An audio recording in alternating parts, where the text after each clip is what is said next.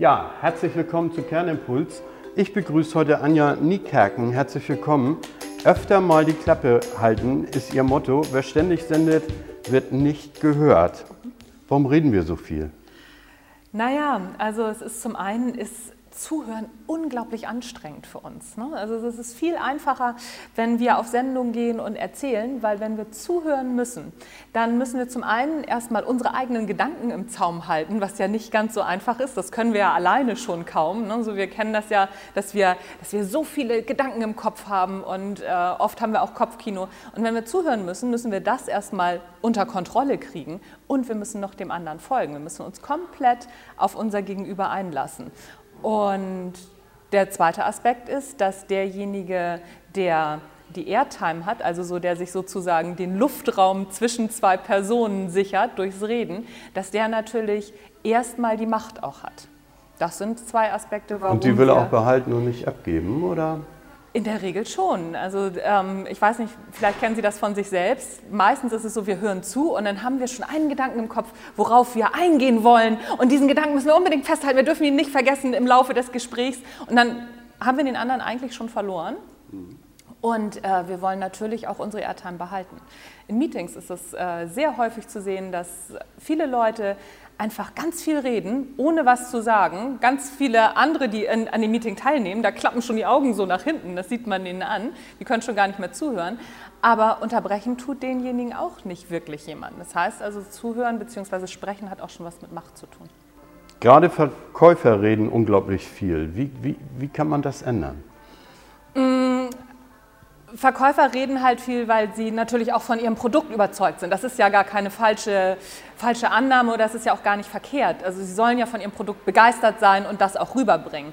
Nun ist es aber so, dass es dass wir nicht kaufen, wir wollen nichts verkauft bekommen. Wir wollen etwas finden.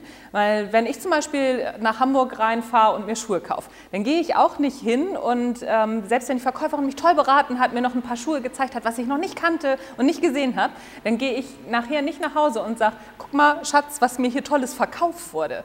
Dann gehe ich hin und sage, guck mal, was ich gefunden habe. Wir müssen die Leute etwas finden lassen und das heißt, wir müssen ihnen auch zuhören. Wie lerne ich zuhören? Indem ich mir oder zuhören? Mhm. Was ist richtig? Ach. Zuhören oder zuhören? Beides. Ich, okay. würde, ich würde sagen beides. Es gefällt mir sehr gut, das Wortspiel. Hatte ich so noch gar nicht drüber nachgedacht. Ich glaube, das nehme ich mal auf, äh, zu hören und zuhören. Ähm, indem ich mir erstmal klar mache, was, was will ich denn überhaupt? Und was ist denn mein Ziel des Gesprächs? Wenn mein Ziel des Gesprächs ist, jemanden zu überzeugen oder auch dass derjenige mich mag. Das ist ja eigentlich immer so, wenn wir mal ganz ehrlich sind, unser erstes Ziel. Wir mögen Leute, die uns zuhören. Wir mögen nicht Leute, die uns vollquatschen. Wir mögen Leute, die uns zuhören, weil wenn ich jemandem zuhöre, dann sehe ich ihn. Dann zolle ich ihm Anerkennung. Die einfachste Art für Führungskräfte, Anerkennung zu zollen, ist ihren Leuten zuzuhören. Es ist ganz einfach. Einfach mal die Klappe halten, zuhören, sich selber zurücknehmen und den anderen glänzen lassen. Und wenn wir Leute glänzen lassen, wenn wir Leute in den Mittelpunkt stellen, was können wir Besseres tun? Das ist natürlich für Führungskräfte eine Herausforderung, andere glänzen lassen, oder?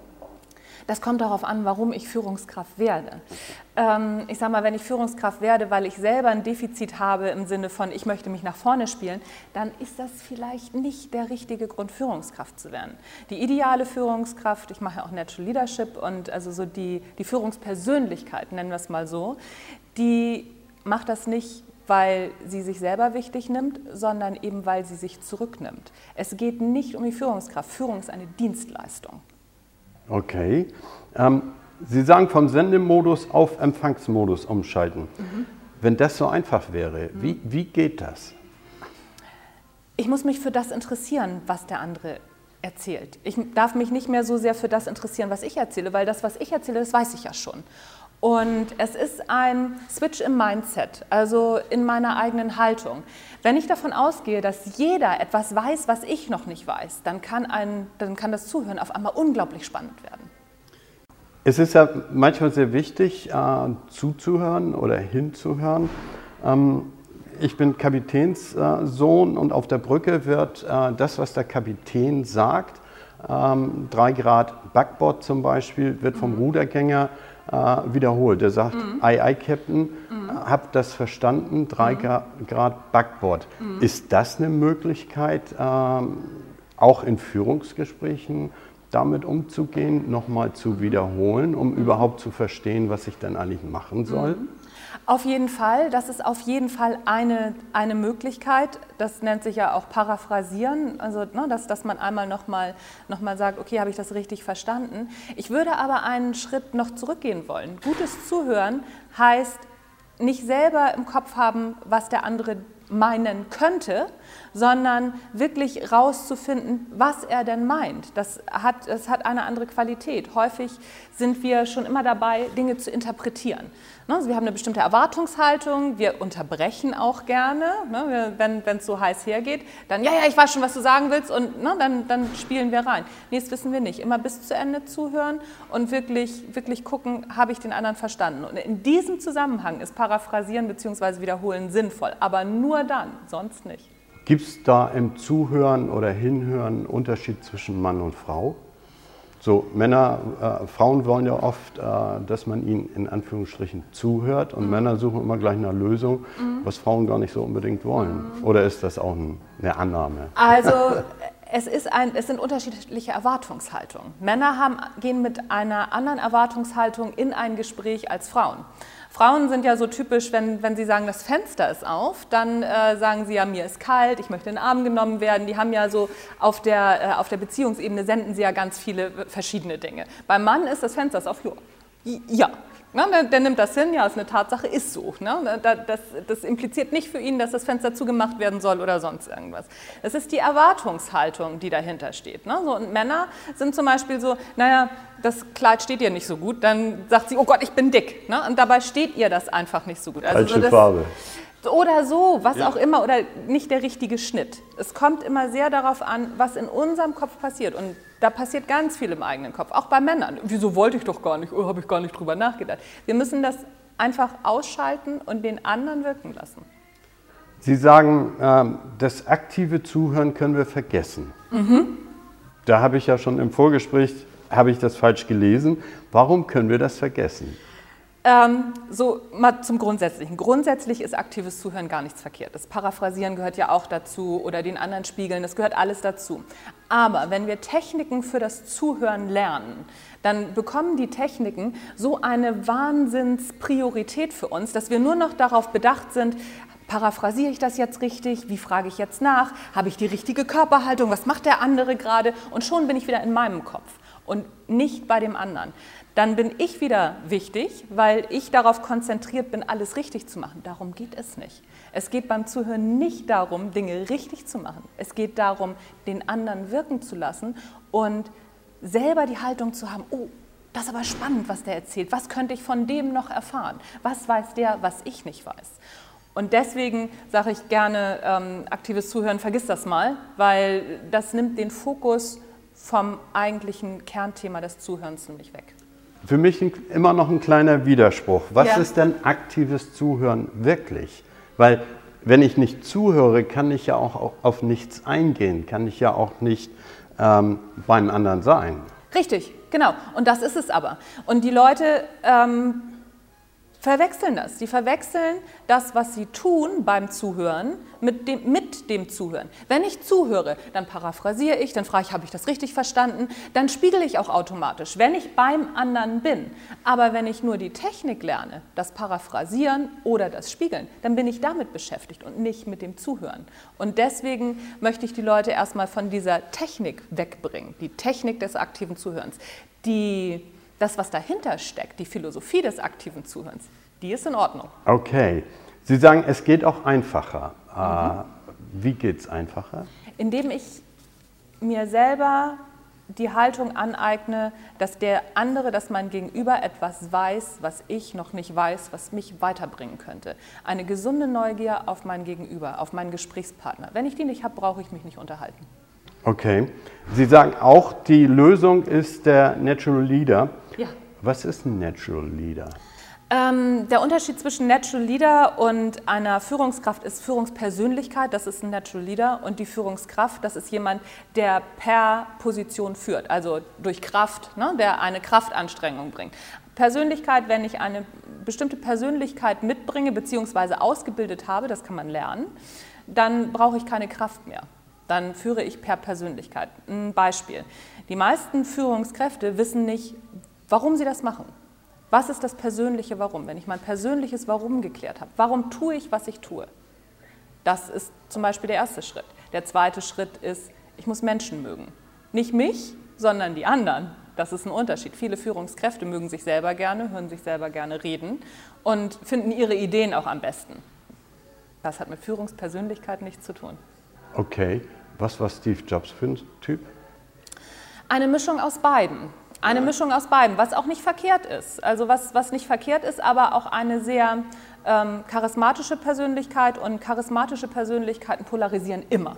Da müssen wir uns nichts vormachen. Es gibt Leute, die sagen, Steve Jobs war der Tod auf zwei Beinen als Führungskraft und es gibt Leute, die sagen, ja super, genau das war's.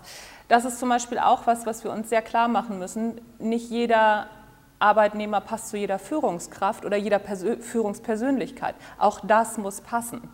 Ich rate zum Beispiel auch immer ähm, Angestellten, such dir deinen Job nicht nach dem Jobprofil aus, sondern nach der Führungskraft, die du da hast oder der Führungspersönlichkeit. Interessant. Ähm, wie finde ich mein Warum?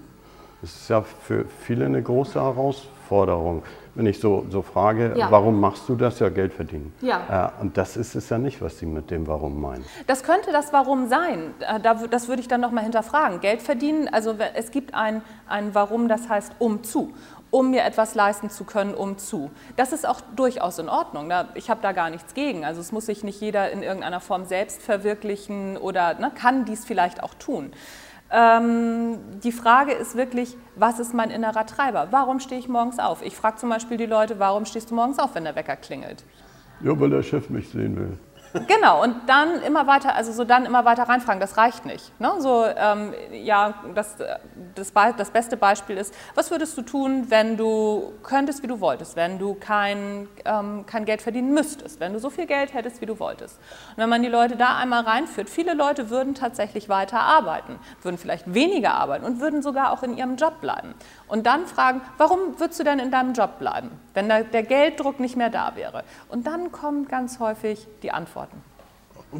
Wobei, da mache ich ein Fragezeichen. Mhm. Es gibt ja Studien, die, die sagen, 75 bis 80 Prozent aller äh, Angestellten oder mhm. aller, aller Menschen haben innerlich gekündigt. Äh, mhm. Äh, würden, würden Sie das unterschreiben? Innerlich kündigen heißt, ähm, ist wenn ich jetzt sage, ich habe innerlich gekündigt, dann ist das mein aktueller Job, den ich habe. Dann mag ich den nicht, dann mag ich meine Führungskraft nicht, dann stimmt in meinem Umfeld was nicht oder oder oder. Das heißt nicht, ich würde nicht arbeiten. Das ist ein Unterschied.